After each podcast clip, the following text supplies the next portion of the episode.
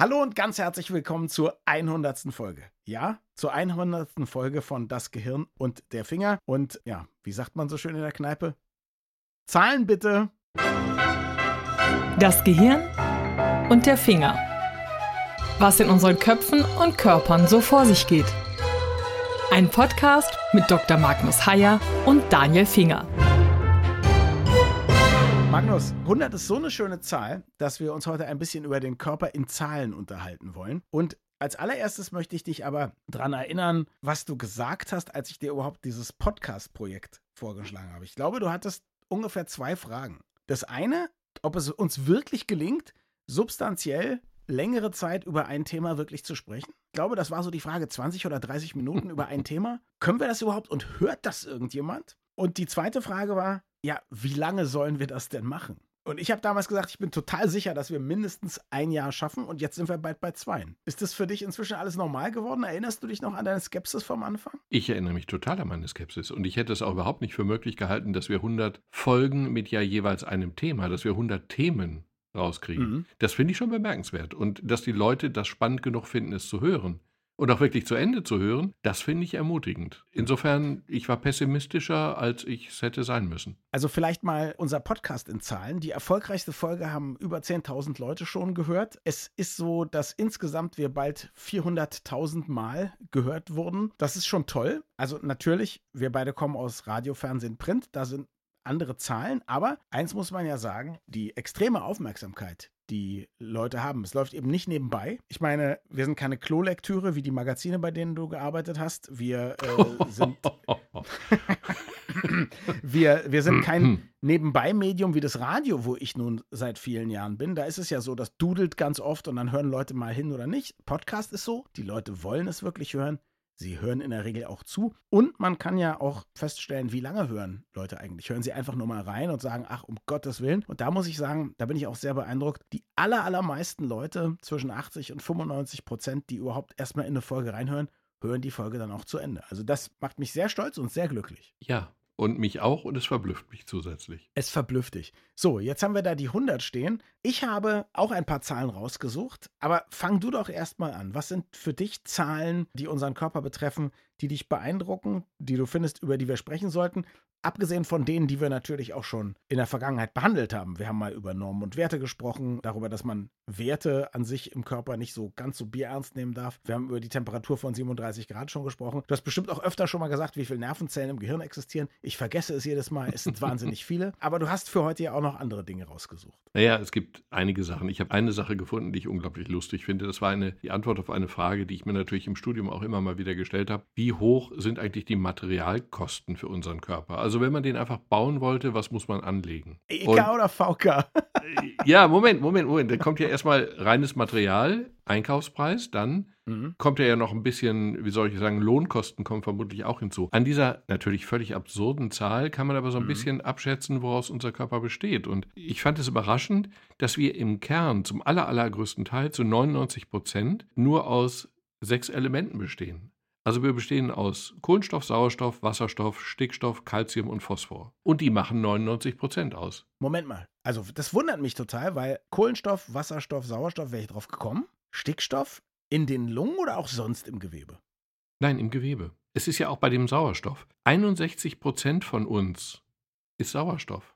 Und das irritiert natürlich ein bisschen, weil Sauerstoff ist ja eigentlich ein Gas. Wie ist das jetzt nur das Gas in den Lungen? Nein, nein, mitnichten. Sauerstoff, der ist gebunden, zum Beispiel in Form von Wasser. Wir bestehen ja zu beachtlichen Teilen aus Wasser und das ist wiederum Sauerstoff. Und wenn man dann diese Elemente und wenn man dann auch die selteneren Elemente einkaufen würde, mhm. dann kommt man je nach Zählung auf eine Größe von so hieß es mal im Cambridge Science Festival 2013, kommt man auf Kosten von 112.000 Euro. Dafür kannst du also einen Menschen bauen. Sind die Arbeitskosten in den 112.000 auch schon drin? Nee, die Arbeitskosten sind nicht drin, zumal sie ja unendlich wären, weil wir im Moment überhaupt noch nicht in der Lage wären. Du hättest dann diese Häufchen der Elemente und daraus den Menschen zu bauen, überfordert uns nach derzeitigem Stand der Technik natürlich erheblich. Naja, Moment mal. Also da würde ich jetzt mal sagen, guck mal, also wenn ich jetzt zum Beispiel jemandem ein Haus baue, Arbeitskosten unendlich, weil so viel Dinge, wie ich nicht kann, wenn ich da anfange, so jetzt baue ich mal irgendwie eine Mauer, die baue ich ja wahrscheinlich die nächsten 50 Jahre immer wieder neu, bis die mal halbwegs gerade ist. Das ist ein guter Gedanke. Arbeitskosten unendlich aufgrund der Inkompetenz des Arbeiters. Richtig. Und jetzt schau dir doch aber mal an, jetzt nehmen wir mal jemanden, der dafür gemacht ist, Menschen zu schaffen, also zum Beispiel Gott. Das hat er ja schnell hingekriegt oder? Ein Tag oder wie lange hat er an Adam und Eva gearbeitet? Naja, an Adam einen Tag und Eva wurde dann ja sozusagen als Kopie erschaffen. Genau, aus einer Rippe. Wobei die Kopie dann natürlich eine Rippe mehr hatte als das Original, denn die Rippe fehlte ja da. Klar, modifizierter Klon, Insofern aber ein Tag, ja. Gut, jetzt hat Gott wahrscheinlich auch einen total krassen Stundensatz, ne? Halte ich für möglich, ja. Ich war halt überrascht über den Sauerstoff und den Wasserstoff. Daraus ergibt sich ja quasi die Folgerung, dass unser Körper aus sehr, sehr schlichten Materialien besteht. Die eigentlich auch viel billiger sein müssten als 112.000, muss man noch mal Ja, sagen. Moment. Und jetzt wird es völlig absurd. Eine andere. Rechnung, die im Grunde von denselben Stoffen und von derselben Verteilung ausgeht, kommt auf Kosten von 168 Dollar. Das heißt, hier wird der Einkauf sehr, sehr unterschiedlich kalkuliert. Und es hängt wahrscheinlich auch damit zusammen, wie rein zum Beispiel der Kohlenstoff sein soll, den du kaufst. Da gibt es ja verschiedene Qualitätsunterschiede. Also du kannst Menschen verschiedener Qualität bauen zwischen 112.000 Euro und 168 Dollar. Ist wahrscheinlich wie überall, es kommt darauf an, wo du einkaufst in Amerika kostet ja auch, glaube ich, so ein Beutel Kochsalzlösung ein paar hundert Dollar, wenn du ihn in der Klinik bekommst. Und bei uns kostet er vielleicht ein paar Euro. Ach so, auch eine Zahl. Wir bestehen aus sieben Quadrilliarden Atomen. Mhm. Sieben Quadrilliarden heißt sieben Milliarden, Milliarden, Milliarden. Mhm. Und wenn du jetzt Atome hast, die nur aus ein paar Millionen bestehen, also Atome, die nur mit ein paar Millionen Atomen im Körper sind und die lebenswichtig sind dabei, dann zeigt das ja, wie unglaublich kunstvoll unser Körper zusammengesetzt ist. Das ist nicht grob zusammengematscht, das ist mhm. in ganz kleinsten Nuancen austariert. Wir kommen ohne diese unfassbar geringen Mengen bestimmter Atome eben auch nicht zurecht. Und dass mhm. das funktioniert, ist quasi.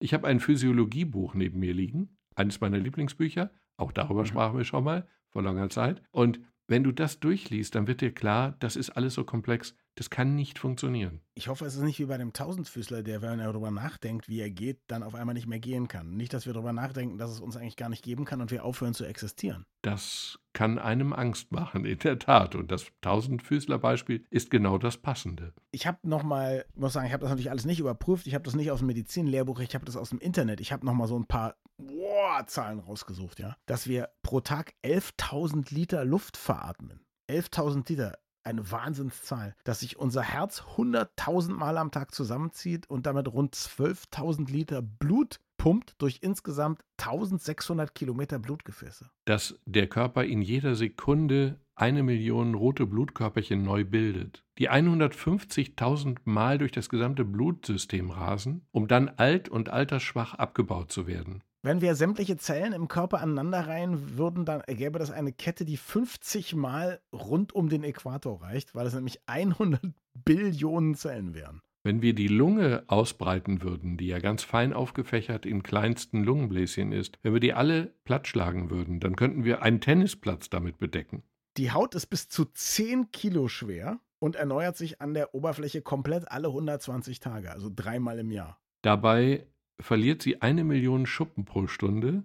Und pro Jahr lassen wir, und jetzt wird es richtig unästhetisch, ein halbes Kilogramm Schuppen in der Gegend rumliegen. Nein, ein halbes Kilogramm? Wie Bill Bryson schreibt, wenn du mit dem Finger, ich weiß gar nicht, ob ich das sagen soll, wenn du mit dem Finger über den Staub auf der Fensterbank streichst, dann streichst mhm. du durch deine eigene körperliche Geschichte und die deines Partners oder deiner Partnerin. Du solltest nie mit mir über deine Fensterbank streichen. An ja? Muskelmäßig ist der Mensch hauptsächlich ein Arsch, weil der, der Gesäßmuskel der größte Muskel im Körper ist. Von 656 übrigens. Und wenn wir mit diesem Muskelapparat in den Weltraum fliegen und ihn der Schwerelosigkeit aussetzen, dann verlieren mhm. wir nach fünf bis zehn Tagen bis zu 20 Prozent der Muskelmasse.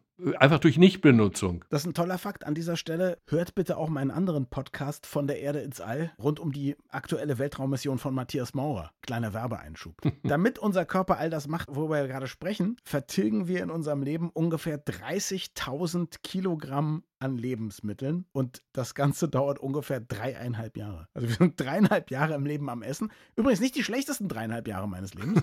und essen 30.000 Kilo. Das ist nicht schlecht. Ja, und von der Energie, die wir dadurch zu uns nehmen, von der Energie verbrauchen wir tatsächlich 20 Prozent mhm. ausschließlich fürs Gehirn, obwohl es nur fürs Denken zuständig ist und eigentlich winzig klein. Es verbraucht 20 Prozent der Energie, obwohl es nur 2 Prozent des Körpergewichts ausmacht. Denken kostet unglaublich viel Energie. Männer brauchen mehr Energie fürs Denken als Frauen, weil sie 80 Prozent von dem, was sie denken, denken sie an Sex und dann müssen sie ihren Job auch noch auf die Reihe kriegen. Richtig? Nee, das habe ich mir jetzt ausgedacht. Im Moment richtig, weiß ich nicht. Plausibel auf jeden Fall. Übrigens, ich trinke ja wahnsinnig viel Tee und Cola. Du bist ja eher so ein Bier- und Weintyp. 70.000 Liter Flüssigkeit trinken wir ungefähr im Schnitt in unserem Leben. Ich bin sicher, du und ich, wir trinken mehr, je nachdem, was wir gerade trinken. Aber ich glaube, wir nehmen mehr Flüssigkeit zu uns als der Durchschnitt. Aber das wären auch schon 300 Badewannen voll. Interessanterweise finde ich, 70.000 Liter klingt wahnsinnig viel, aber 300 Badewannen klingt so, als trinke ich das an einem Abend. Findest du nicht auch? Du, du vielleicht. Diese Flüssigkeit, die wir dann getrunken haben, die wird ja nicht über den Darm ausgeschieden, sondern wird also zu 100% resorbiert im Darm. Das heißt, sie geht zu 100% in das Blutgefäßsystem, mhm. um dann hinterher über die Niere ausgeschieden zu werden. Und dieses Blutgefäßsystem, in dem dann diese Badewannen voller Flüssigkeit mhm. im Laufe der Zeit transportiert werden, dieses Blutgefäßsystem ist, wenn man die kleinsten Blutgefäße alle aneinander knotet, dann kannst du diese Ader, Arterie, Vene, wie auch immer, dann kannst mhm. du diese Ader zweieinhalb Mal um die Erde wickeln. 100.000 Kilometer wäre das dann lang. Man soll ja Menschen nicht verstümmeln, aber es wäre fast mal ein Versuch wert wert, oder? Ich würde es gern mal sehen. Ähm, vielleicht kann man es ja Computer simulieren. Wäre sogar elastisch, das Band. Wäre relativ elastisch. Wir können ja mal mit Gunther von Hagens mal sprechen. Der ist doch so ein Verarbeiter von dahingeschiedenen. Übrigens, ich bin ja faul, aber ich habe gelesen, dass man im Schnitt so 50 Millionen Schritte zurücklegt im Leben, mit denen wir 100.000 Kilometer immerhin weit kommen. Also zweieinhalb Mal rund um die Erde, ja, wo wir dann auf unseren eigenen Blutgefäßen entlanglaufen könnten, nach dem, was du eben gesagt hast. Wobei ich aber vermute, das ist eine Zahl von vor zehn Jahren. Jahren vor Erfindung der PlayStation, vor Erfindung von Netflix und unendlich langen Serienfolgen. Ich glaube das gar nicht. Ich glaube ehrlich gesagt, du denkst jetzt an Sport. Ich glaube, das sind einfach diese kleinen Bewegungen, die sich addieren. So, weil man ja die ganze Zeit nur von Netflix und Handy und Facebook und Instagram beschäftigt ist, geht man ja viel öfter als früher in die Küche und weiß gar nicht mehr, was man da wollte und geht dann wieder zurück.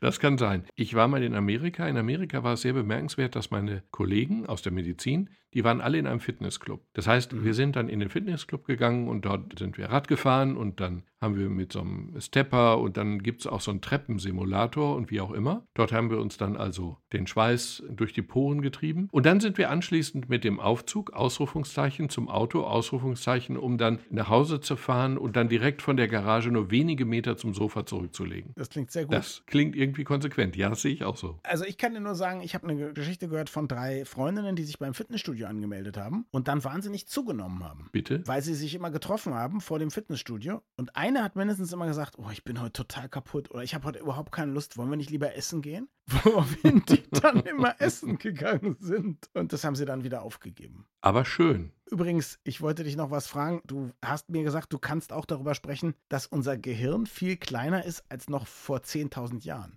Und daraufhin hätte ich ja am liebsten gesagt, ja, dein Gehirn vielleicht. Aber wie, wie kommst du darauf? Das finde ich auch eine ganz irritierende Zahl. Aber diese Schrumpfung des Gehirns, das ist keine einstellige Prozentzahl, sondern wir haben heute ein Gehirn von ungefähr 1,35 Litern, also 1350 Kubikzentimetern. Also wir sind bei Liter und Kubikzentimeter, nicht bei Kilo oder so, ja? Volumen, wir reden jetzt über Volumen. Und wir wissen, dass vor ungefähr 10.000 Jahren die Gehirne tatsächlich größer waren. Also die Gehirne waren ungefähr 1,5 Liter groß statt 1,35. Im Durchschnitt. Es gibt immer große Unterschiede, aber der Durchschnitt war eben deutlich größer. Und jetzt kann man sich natürlich die Frage stellen, sind wir dümmer? Naja. Hatten die vorher einfach einen anderen Liter?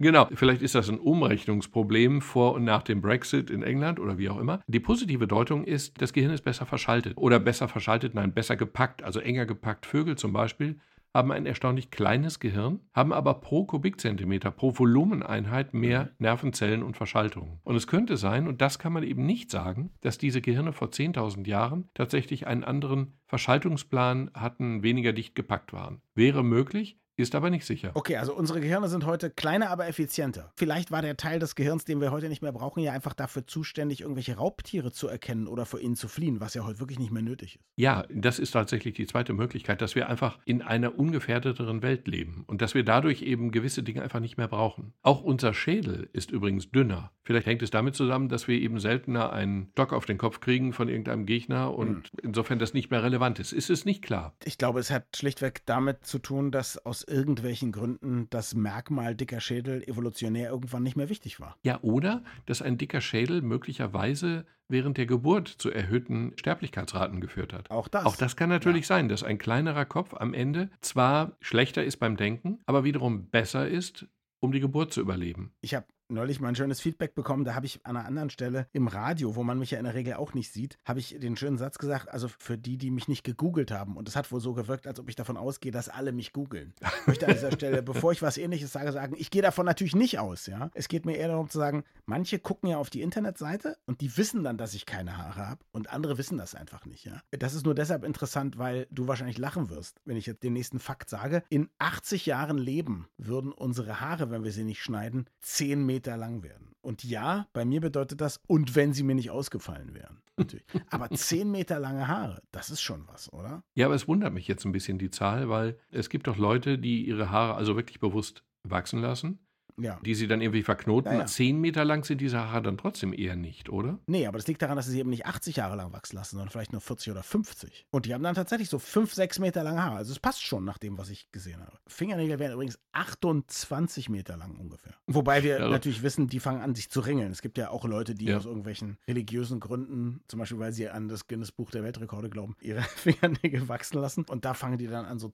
Korkenzieher ähnlich sich zusammenzudrehen. Aber ist nicht schön. Sollte man nicht machen. Nein, Nein, dann gehen wir mal in den Bereich der Ästhetik, nämlich in den Mikrobereich. Die Zahlen finde ich manchmal erstaunlich präzise oder zu präzise. Wir mhm. bestehen aus 37 Billionen Zellen. Zellen sind ja sozusagen der Baustein, so wie Legosteine. Du kannst aus Legosteinen unglaublich viele verschiedene Dinge bauen. Und so hat der Körper eben verschiedene Zelltypen, verschiedene Legosteine, verschiedene Arten. Und aus diesen wenigen baut er dann mit unendlich vielen Steinen diesen Körper, diesen hochkomplexen Körper, der mhm. eben aus so unfassbar vielen verschiedenen Geweben besteht, die so unfassbar präzise miteinander, gegeneinander, nebeneinander arbeiten können um in die Welt kurz einzutauchen. In jeder Zelle haben wir den Bauplan für den gesamten Körper. Mhm. Wir nennen es DNA oder Desoxyribonukleinsäure. Und in den Zellen und im Zellkern ist eben der Bauplan, der Bauplan ist diese DNA, der Bauplan in jeder Zelle, wenn man die Chromosomen auseinanderfalten würde, dann kämen mhm. wir, obwohl die Zelle so unendlich klein scheint, auf eine Chromosomenlänge, die einen Meter ausmacht. Und wenn wir jetzt bedenken, wie viele Zellen wir haben, dann kommen wir in der Summe mit diesen Chromosomen, die wir haben, mit den Bauplänen, die wir haben, die aber in jeder Zelle die gleichen sind, dann kommen wir tatsächlich auf 16 Milliarden Kilometer. Wir könnten damit eine Schnur bauen, die durch unser gesamtes Sonnensystem bis zum Pluto und weit darüber hinausgeht. 16 Milliarden Kilometer. Wow. Die sind aber so dünn, dieser Faden, so unendlich dünn, dass du 20 Milliarden Fäden nebeneinander legen müsstest, damit das so dick ist wie ein menschliches Haar, um überhaupt sichtbar zu sein. Wahnsinn. Ich meine, du hast ja mal Medizin studiert, ne? Ja. Und da gibt es doch diesen alten Gag, dass wenn man Medizinstudenten, nee, wenn man, wie man Jurastudenten sagt, er soll ein Telefonbuch auswendig lernen, dann sagt er warum und ein Medizinstudent sagt bis wann, oder? Ich genau, so ich kenne das. Ich kenne es mit Theologiestudent und Medizinstudent, so. aber die Pointe ist in dem Fall bösartig die gleiche. Genau. Da du das alles mal auswendig gelernt hast, wollte ich dich mal fragen, was ist der fleißigste Muskel des ganzen Körpers? Der fleißigste Muskel? Muskel. Mhm. Lass mich mal mich an das Organ herantasten. Mhm. Bitte, bitte taste dich an das Organ heran. Genau. Ich würde glauben, dass dieser Muskel irgendwo im Kopf ist. Korrekt. Und ich würde es für möglich halten, dass dieser Muskel, also der könnte im Ohr oder im Auge sein. Mhm. Eines von den beiden. Eins von beiden ist richtig? Ja, und jetzt wird schwierig, weil jetzt hätte ich zwei Möglichkeiten und ich, ich würde mich im Zweifel fürs Auge entscheiden. Ist richtig? Möglicherweise sogar für einen Muskel, der die, die Größe der Iris kontrolliert oder steuert, weil sie ständig neu eingestellt werden muss. Ich weiß nicht, ob die Iris dafür zuständig ist. Ich weiß es nicht, aber es ist auf jeden Fall der Muskel, der das Auge scharf stellt. Das meinte ich nicht. Das heißt, ich lag jetzt nur, ich lag um ein bis zwei Millimeter falsch. Genau. Aber ich lag falsch naja, sagen wir mal so, du warst ganz nah dran, ist ja auch schon ganz lange her mit dem Telefonbuch. Dieser Muskel kontrahiert bis zu 100.000 Mal am Tag. Das ist schon irre, oder? Moment, das ist diese Zahlen im menschlichen Körper, mhm. die sind alle so unfassbar komplex, so unfassbar groß Ja. oder so unfassbar klein. Das ist alles gar nicht glaubwürdig. Solche Dinge verblüffen einen vom Scheitel bis zur Sohle überall und immer wieder. Und das ist das Tolle daran. Ich kann überhaupt nicht verstehen, dass es Menschen gibt, die nicht Medizin studieren wollen. Wieso Mhm. hast du nicht Medizin studiert? Du weißt doch, wie schön der menschliche Körper ist. Ich habe es zu spät erst gelernt. Ich habe noch ein paar Dinger, die mich vollkommen. Ich bin ein Computer-Nerd. Mhm. Das Gehirn hat angeblich eine Speicherkapazität von zweieinhalb Petabyte. Das sind 25.000 Terabyte. Ja, das ist toll. Du hast wahrscheinlich lange keine Festplatte gekauft, aber das wäre teuer, ja, selbst wenn es keine SSD ist. Ganz anders übrigens DNA oder DNS, ja. Da haben schon 4 Gramm eine Speicherkapazität von 1,8 Zettabyte, was wiederum 14 Milliarden 400 Millionen Terabyte sind. Und um jetzt die Überlegenheit des Gehirns zu betonen, Ja, im Gegensatz zu deiner Festplatte, genauso wie deine Festplatte erzeugt das Gehirn bei Benutzung Wärme, und zwar Mhm. nicht zu knapp. mhm. Und das können wir nur überleben, weil wir die Wärme abführen. Das Gehirn muss also saugut durchblutet sein. wow. Es Mhm. muss präzise reguliert werden, die Durchblutung, Mhm. weil die Temperatur im Gehirn immer gleichbleibend sein muss, weil sonst haben wir einen Hitzschlag oder wir sterben durch Unterkühlung. Das tun wir sehr schnell. Insofern ist die Temperaturregulierung im Gehirn perfekt gemacht über das Blut, was dann eben gekühlt werden muss. Das ist deiner Festplatte natürlich massiv überlegen. Natürlich, massiv. Weil dieses Ding ist ja so heiß, dass du so einen normalen Laptop nicht auf den Knien haben willst, weil der Oberschenkel anbrennt. Das Mhm. passiert dir beim Gehirn nicht. Völlig richtig. Heiß wie ein Vulkan, wie es in dem alten Schlager heißt. Übrigens, wenn wir bei diesen Computervergleichen geblieben wären, hätte ich dir noch gesagt, dass das Auge, wenn es eine Kamera wäre, eine Auflösung von 576 Megapixeln hätte. Das ist ganz schön gut, ne? Das ist verdammt gut.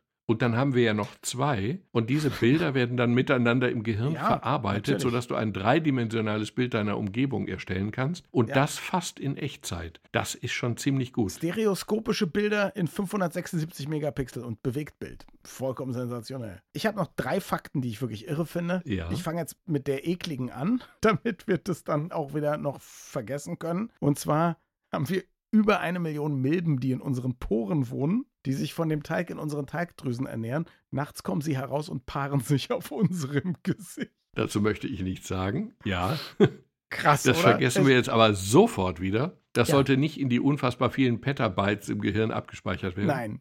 Wobei, das wird niemand vergessen wahrscheinlich, der jetzt diesen Podcast gehört. Bitte nicht merken. Bitte das mit den paarenden Milben im Genau. Gesicht nicht einprägen. Andererseits, ey, sehr viele Milben machen wir glücklich mit unserem Gesicht, so kann man es ja auch sehen, ja. Unsere Magensäure ist stark genug, um Zink aufzulösen. Ich finde das irre. Würde sich unsere Magenwand nicht ständig erneuern und hätte sie nicht diese tolle Schleimhaut, dann futsch. Unsere Magensäure ist auch sauer genug, um Bakterien aufzulösen. Und dazu gibt es eine wunderbar moralische Kurzgeschichte, die uns unser Physiologieprof mal erzählt hat. Es ging um einen Versuch, den damals ein Professor und sein Assi gemacht haben. Die wollten die Pathogenität eines gewissen Bakterienstamms beweisen und haben beide morgens gleichzeitig ein Röhrchen mit Bakterien geschluckt. Dann ist der Professor erkrankt und der Assi nicht. Mhm. Die moralische Komponente dabei war, der Professor kam direkt vom Frühstückstisch und begann seinen Arbeitstag um 9.30 Uhr. Die Zahl ist willkürlich.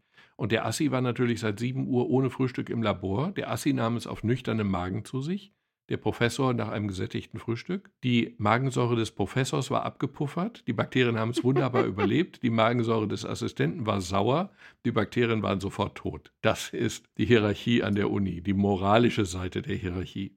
Wahnsinn. Am Ende kehrt alles zu einem zurück wie ein Bumerang. Jetzt der schönste Fakt mit einem kleinen Wermutstropfen. Der schönste Fakt ist, dass unsere Körper im Dunkeln leuchten. Pardon? Ja, fast alle Lebewesen produzieren ein ganz schwaches Licht durch den chemischen Prozess in unseren Zellen. Allerdings ist unser Auge, egal was für eine Auflösung es hat, nicht gut genug, um diese Lichtstrahlung wahrzunehmen. Das ist einfach dafür noch zu schwach. Ich hoffe mal, dass wir in der Zukunft endlich so weit sein werden, eine künstliche Netzhaut zu bauen und die dann mit Restlichtverstärkern auszustatten, sodass wir die Aura dann auch direkt und unmittelbar sehen können. Da gerade, und auch das ist eine Zahl, die ich gefunden habe, 30 verschiedene Ersatzgewebe und Organe entwickelt werden, bin ich da total zuversichtlich, Magnus.